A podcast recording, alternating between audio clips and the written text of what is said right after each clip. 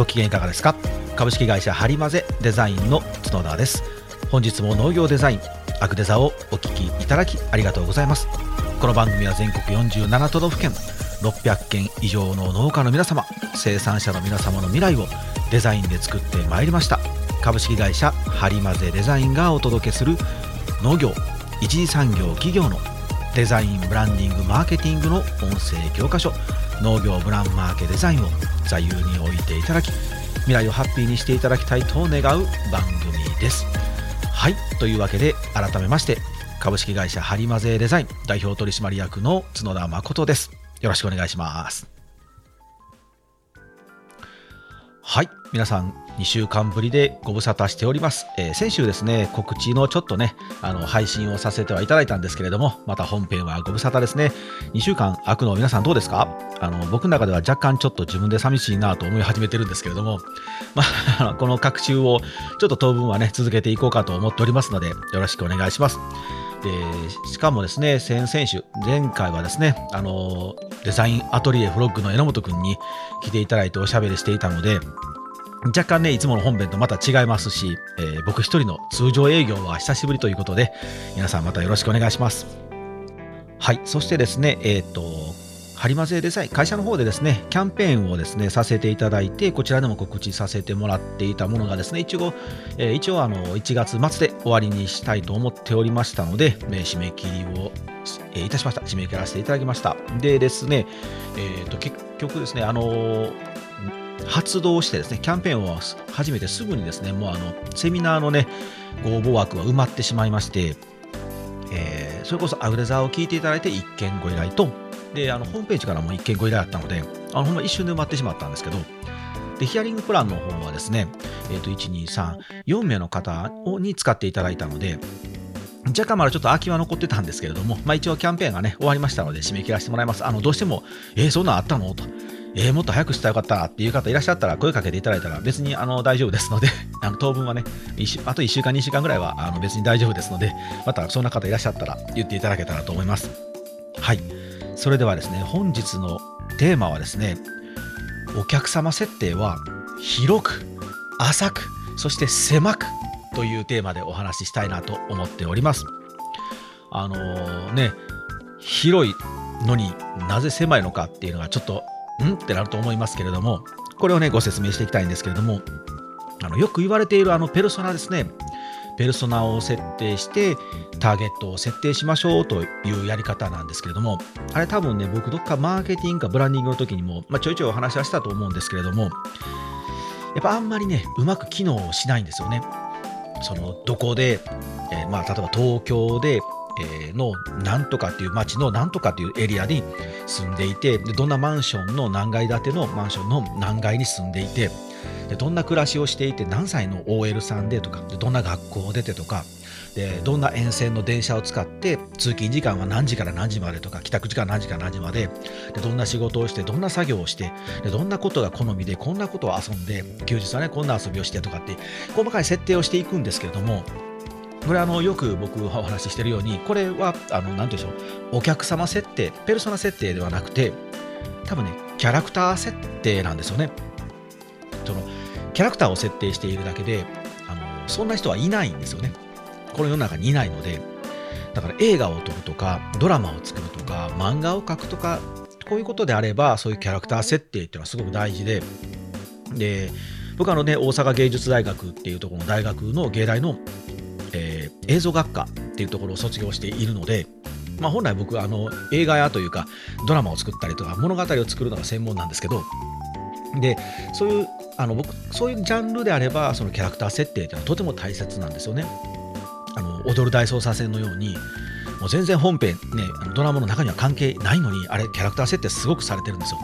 だ僕たちあの二十歳ぐらいの時に踊るがねあの放映された時にはすごい衝撃やったんですけど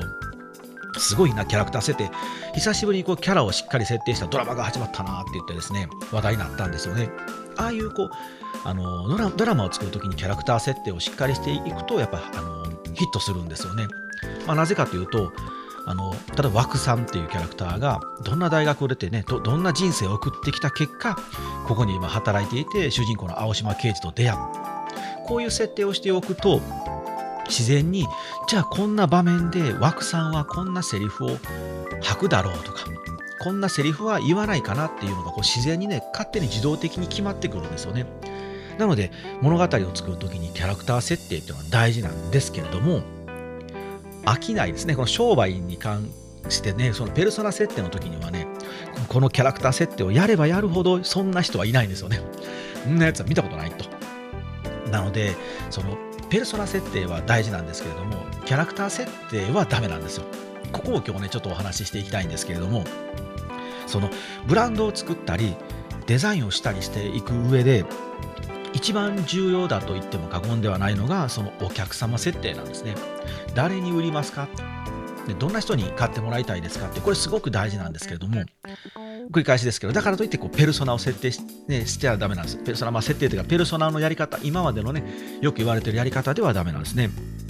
まあ、つまりこうターゲティングと言われているものですね。誰がどこで何のために買うのかっていうことが大事なんですね。これを決定しないとこう何もできないんですね、まあ、言い換えるとこれを決定すればもうゴールなんですよ。まあ、ゴールにが見えてくるって感じですかね。ゴールが見えてくるんですね。で、ブランディングやマーケティングの世界では、ペルソナを行うんですけれども、本当にこう、しつこいですけど、何歳でとかどこで住んでっていうのはね、あんまりやりすぎない方がいいんですね。なので、広く、浅く、ただでも広く浅すぎると誰にも当たらないので、狭くも大事なんですね。例えばですけれども、うん、じゃあ今日はミニトマトっていうもので例えてみましょうか。じゃあそのミニトマト、ね、ではそのまず広くっていうのはどういうことかと言いますと、トマトが好きな人ですかね。まあでも逆にですね、トマトが嫌いな人でもいいかもしれないですね。そして次に浅くっていうのは、じゃあ周辺地域の人とか、あとまあ例えば直売所に買い物に来る人、え、スーパーマーケットに買い物に来る人、ネット販売で探してる人とかね、これが、えー、浅くの設定ですね。で、最後に一番重要なその狭くなんですけれども、小中高生ぐらい、ね、小学校、えー、中学校、高校生ぐらいの子供さんがいるママさんとかね、主婦っていうふうにこうピュッと狭めてみるんですよ。ほら、こうすると、かなりセッティングされましたでしょ、今。トマトが好きな人で、えー、この周辺地域に住んでいて、えー、小中高生の子供がいる人。だいぶこう広く広く浅いんですけど狭いでしょこういうねセッティングをするのが僕はね大事かなと思ってるんですよねそうすると本当にあの一気にどんな人なのかなとお客様像がちょっと見えてきたでしょ？なんとなくぼやっとですけど見えてくるんですよね。でここでねあの気をつけていただきたいのはその、えーと、広く浅く、えー、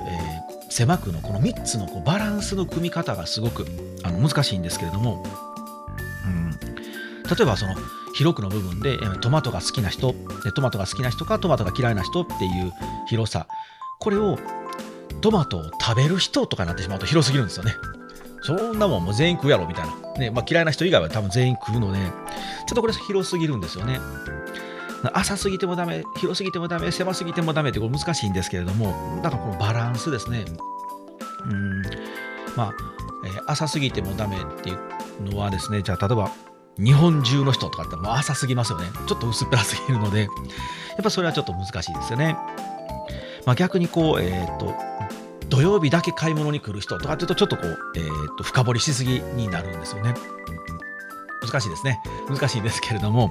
あ、あの、YouTube をこうご覧の皆様ですね、ここからちょっと一度、じゃあこんな風に考えてみたらどうですかっていう事例をね、いくつかちょっと出してみたいなと思いますので、あの、ポッドキャストをお聞きの皆さん、もしお時間ありましたら、YouTube の配信の方もご覧いただけたら、えー、事例をちょっとここからパッと出してみますね。はいまあ、さてこうやってですね設定ができるとこう次は、えー、その子供がいる家庭にじゃあ、え、トマトですねトマト、まあ、ミニトマトでもいいかもしれないですねそのミニトマトをどうやって伝えれば伝わるのかな買ってもらえるのかなっていうふうにこう考えていくと考えやすいですよね。そうなると、おのずとこう商品名とかも、なんとなくこう、あじゃあ子供さんが喜ぶような、子供に食べさせてあげたいなみたいな商品名でつけてみるとか、うんでそのパッケージに貼ってるシールとかも、じゃあもう筆文字じゃないよなとか、ちょっと筆文字でね、なんか、あの、キャロルセブンとかで書いてるとね、あー真っ向とかで書いてしまうと、ちょっとこれなんかこう、子供向けじゃないよな、みたいなことが、こう、こう考えが至るようになるんですよね。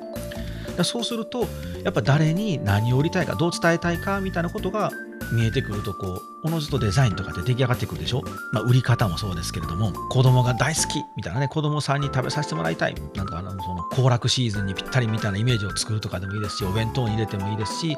こう彩りのね食卓がカラフルになるよみたいなものでもいいかもしれませんしこういくつかこう切り口が出てくるんですけど結局設定をしておかないとね、広く浅く狭く設定をお客様設定をしておかないとこう誰に売ったらいいかわからないので、やっぱ結局じゃあ筆文字で書いてみようかなとかってなってしまうんですけれども、まあ、こういう形でねあのトマトが好きで周辺地周辺地域に住んでいる小中高生ぐらいの子供さんがいる主婦みたいなことをねセッティングするとおのずと見えてきますね。まあ、ちょっとね酸味が効いているのであれば、えー子供が大好きな唐揚げと一緒に食べましょうみたいなテーマ、えー、提案ができるかもしれませんし糖度が高いものであればおやつにもぴったりですよみたいなことができるかもしれませんし、はい。まあ、ちなみにねあの弊社のこの農業デザインですね。うちの張り混ぜデザインのこの農業デザインっていうのは広く浅くそして狭くなんですよね。自分で言うのもあれですけれどもあさすが俺やなって自分で思ってるんですけれどもあのよくできてるなと思ってるんですよ。だって農業をなりわいにしてる人たちってのは意外とこう広いんですよ。広いんですけれども、でも農業っていうところにすごくこうピンポイントで狭いんですよね。なので、皆さん聞いていただいたり、YouTube であれば見ていただいたりとか、あとセミナー講演であれば読んでいただいたり、でね、うちにほんの和歌山みたいなこんなね、正直どこに和歌山和歌山ってどこにあるの？みたいな方がいるんですけれどもそんな人がねそそんな人がいるようなこんな和歌山県でデザイン活動をしていたとしても全国から呼んでいただけるお声がけいただけるというふうにこうブランディングがね出来上がり始めてると思ってるんですけれども、はい、あでもねあの皆さん広く浅くはねこうあの別々に考えなければいけないってことじゃないんですよ。まあ、あのもう広く浅くっていうのは一括りにしても大丈夫ですよ。あのまあ、広く浅くそして狭くっていうこう広い野菜よっていうのと狭広い野菜よっていうのとこう狭いよっていうのがこう2つ対になっている方が大事なので3つ ,3 つだから広く浅く狭くかってもう3つ無理やりしなくても大丈夫ですので。はい。ちなみにですね皆さん今自分の商品をどんな人が誰が買っているのか、まあ、どんな人たちにどんな人たちがま買ってくださっているのかっていうことをちゃんときちんと把握できてますでしょうか？これがまずね、最初に行った方がいいかもしれませんね。あの実際に自分の商品をこう買っているところをしっかりこう観察するっていうのは結構大事ですね。あの売り場に立ってチェックされてる方は、まあ、このアグネザをね、聞いていただいている方、あのこの YouTube をご覧の皆さんは、ね、結構されてると思うんですけれども、もしね、してまだまだまだしていないよって方はですね、自分の商品が並んでる売り場にきちんと立ってチェックしてみるっていうのはもうあの絶対してください。おすすめしますとかではなくて、絶対してください。じゃないと、あの、誰が買ってるなんていうのも想像の範疇を超えないので、やっぱりきちんとリアルな現実を見た方がいいので、うん、あの、まあね、収穫をね、して、で、搬入してですね、出品してですね、でも出品したらまた帰って、また収穫をして持っていかなきゃいけない。もうこんな忙しい時に、そんなもん直売所に1日立ってられるわけないやんけと。思うかもしれないですけど、たった1日でいいので、心を鬼にしてですね、ちょっと園地から離れてください。まあ、無理かもしれませんけど、10分でも1時間でもいいので、一度離れてみて、園地から離れてみて、売り場に立つっていうことをですね、意識をしてしないと、あの絶対しないですね。じゃあ、なぜうちのものは買ってくれないんだろうかなとか、で逆に、あ、なぜうちのものをこう買ってもらえるのかな、ありがたいなっていうことが見えますし、もしできたらですね、あのまあ直売所さんとかそのスーパーさんによってはですね、やっちゃダメよっていうところもあるかもしれないですけど、買ってくれた人にね、話しかけてみてください。なんで買ってくれたんですかとか、あなるほど、そういう理由で買ってくれたのかっていうところに需要があるかもしれないです。そこにこう狭く、ね、広く狭く浅くっていうのを設定できるかもしれないので、そこはね、あのどんどん喋りかけてもらった方がいいですよ。前もお話ししたかもしれないですけど、僕結構あの、なんでうちを頼んでくれたんですかどこでうちのことを見つけてくれたんですかとか、そのうちに頼んだね株式会社ハリマゼデザインに発注した理由は何ですかみたいなことはあの僕平気で聞くんですけどそれ聞かないとあの次に使えないので答えは本当に現場にしかないです。答えは現場にありますじゃなくて現場にしか答えはないのであ絶対その売ってるね売り場に行ってみてほしいですね。あの僕もあの迷ったらですね、しょっちゅう売り場にいますよ。迷ったらというか、もう本当に頻繁にいますね。あの出張とかでね、特にいろんな土地に行かせていただいてますので、時間があればですね、あのその場所の、その土地のスーパーっていうのは絶対見に行きますし、でまあ、直売所はね、なかなかね、あの覗きに行こうと思うとこう車がいるのであの、電車移動だからちょっとね、遠いんで、なかなか行けないんですけど、でもできる限り直売所もあの行かせてもらうようにしてますし、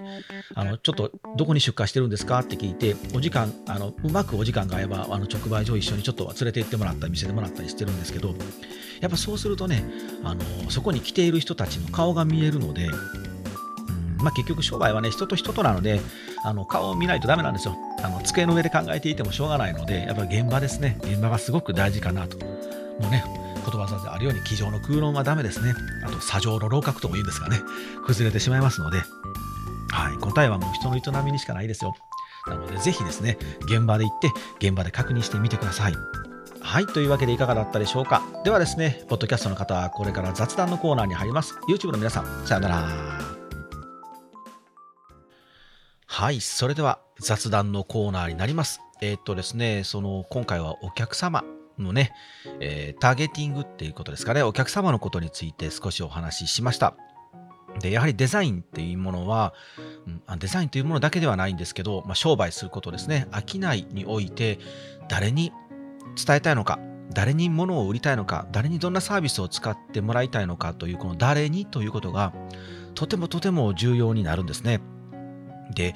重要になるんですけれどもだからといって、えー、ね、自分の心を置き去りにしてはダメだと思うんですよね。自分が納得していないとか自分が面白くないことをいくらやったとしてもこれはお客様のために多分ねならないんでしょうね。うん、ならないと僕は思ってるんですよ。あのねお客様のためにやってるんだでも俺はやりたくないんだけどね、みたいなね、ものであれば、多分そんなね、あの、ね、相手を幸せにすることはできないかなと思うので、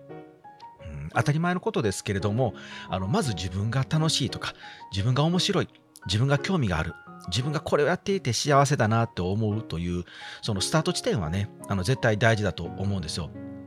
あまりにも僕はね、あのお客様、お客様って言ってるので、結構こうドライな、ね、考え方だと思われると、ちょっとあの嫌だなと思ってですね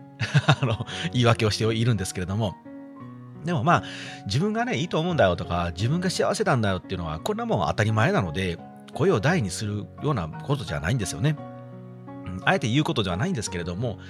でもそれやっぱすごく大事かなと。で、僕がね、あのデザインを作る中で、一つね、大切にしていることがあるんですよ。で、それはね、あの、驚きですね。驚き。あの、お客様に対しても、ご依頼いただいたお客様、皆さんに対しても、あの、デザインを提案したときに、あ、その手があったかとか、あ、こういう考え方があるんだねっていうふうに驚いてもらうっていうことは大切にしてるんですけど、まずね、自分の中で、あ、今回面白かったなとかあそういうアプローチがまだ残っていたんだなっていう自分の中でのまず発見を必ず入れるようにしてます。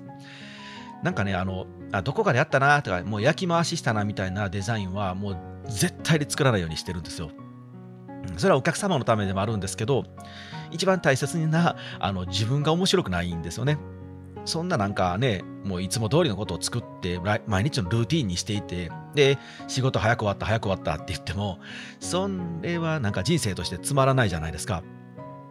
なので、自分がデザインを作る中で、まず自分の中で、さすが俺やなと。やっぱ俺は違うなってね 自分で自分のこと褒めるしかないんですけど、やっぱ俺ってすげえなっていうようなものを一つ必ず、必ずですね、入れてます、僕は。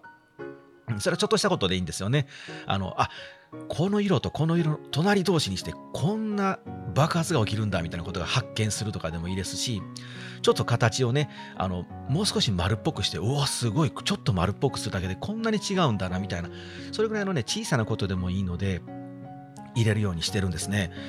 これはなんか僕はね、もう、あの、本当にあの絵を描いてる小さい頃から、子供の時からそうですけど、あの新しい絵を描くときには必ず自分の中であのよし乗り越えたなとかあよしこんな手があったなっていうことは絶対入れるようにしてるんですよ。でこれってね本当にすごくあの大切だと思うので皆さんもねあの毎日毎日のその作業の中でね、植物を育てる、野菜を育てる、果物を育てる、その中で